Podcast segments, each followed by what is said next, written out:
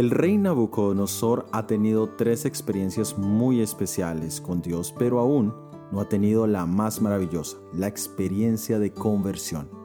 Hoy analizaremos el capítulo 4 del libro de Daniel, donde encontraremos un evento maravilloso con una aplicación para nuestro tiempo.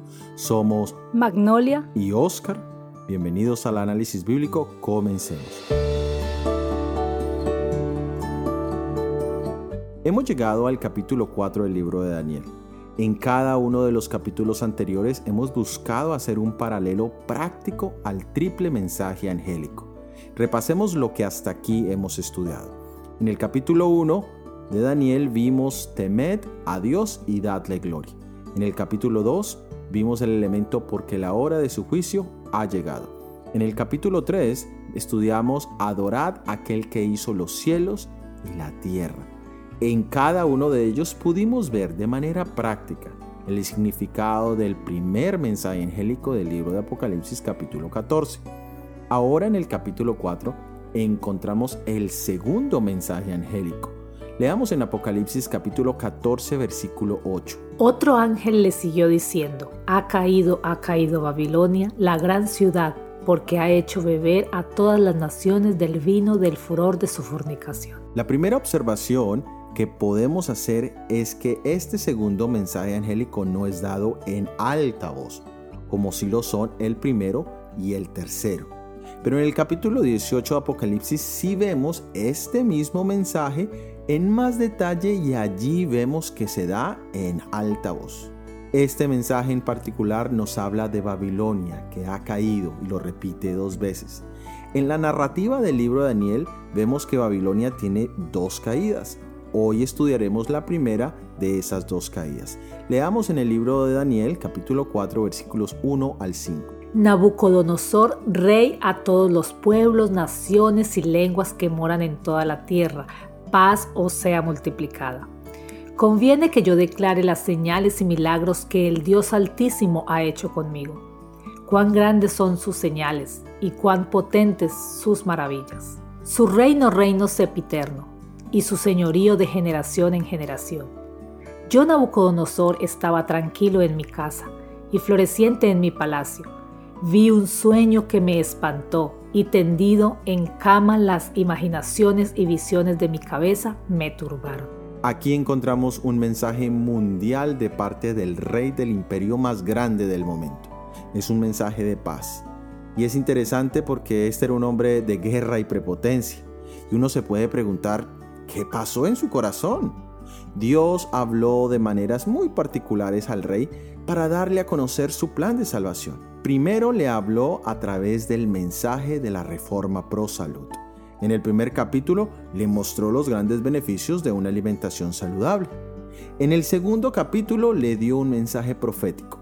Tuvo un sueño, el mismo, y allí tuvo varias lecciones. Por contraste, mostró la insuficiencia e incompetencia de la sabiduría humana comparada con la sabiduría divina.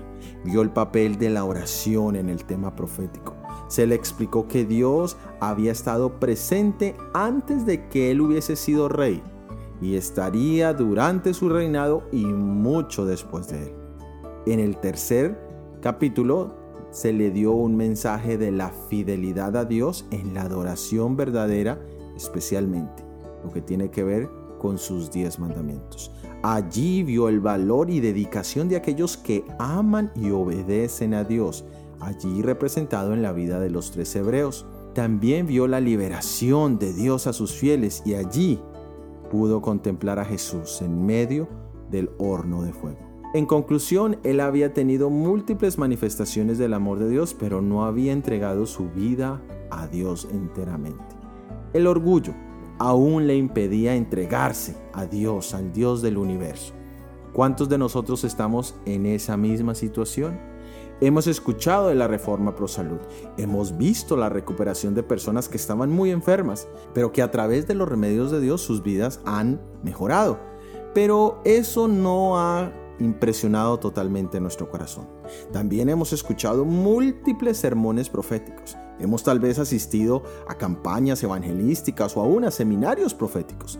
Tal vez nosotros manejamos bien los temas de Daniel 2, Daniel 7, Daniel 8, Daniel 9, Apocalipsis 11, Apocalipsis 12, Apocalipsis 13, Apocalipsis 14, Apocalipsis 18, etc.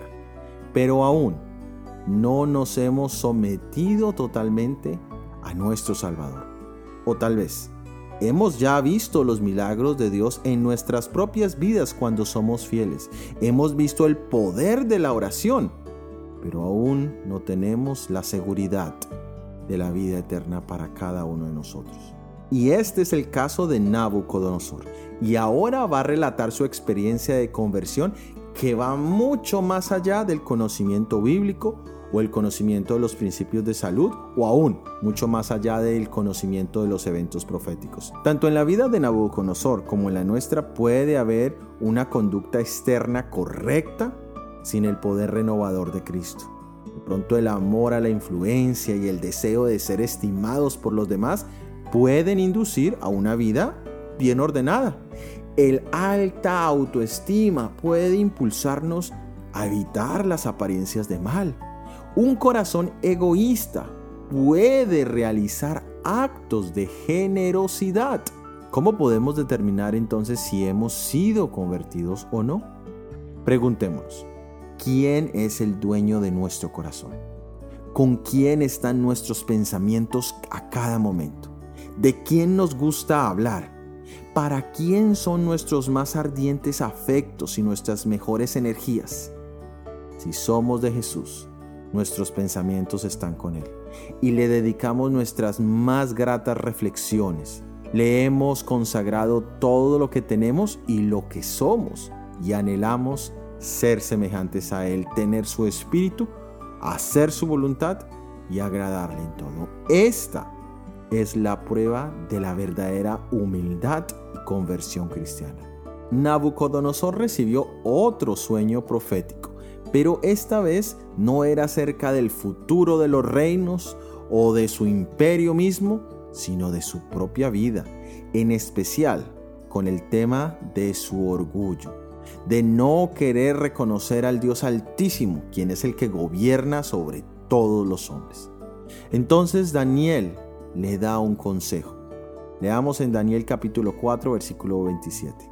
Por tanto, oh rey, acepta mi consejo tus pecados redime con justicia y tus iniquidades haciendo misericordias para con los oprimidos, pues tal vez será eso una prolongación de tu tranquilidad.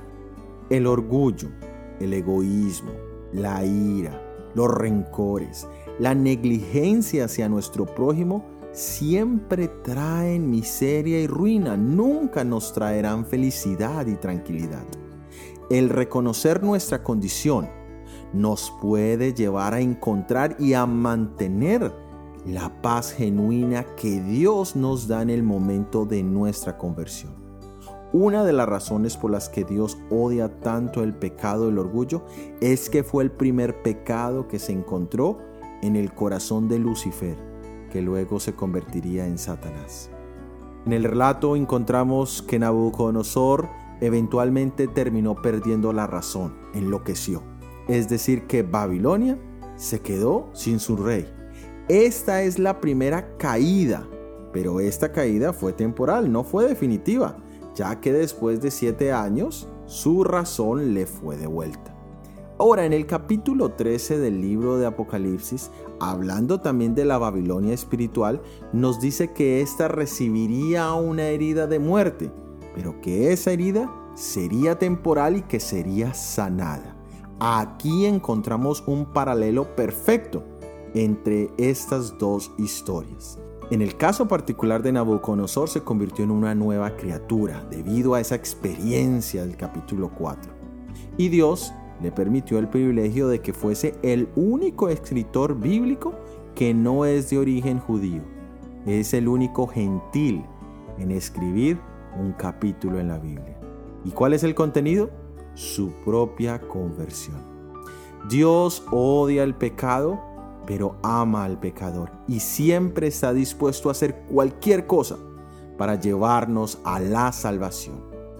Él ha hecho lo más maravilloso que es enviar a su Hijo en forma de hombre para que llevase nuestra culpa, para morir en nuestro lugar. Fue tratado como nosotros merecemos ser tratado. Fue golpeado, burlado, asustado, dejado solo. Su alma fue oprimida con la carga de pecado y sin haber cometido un solo pecado o un solo crimen.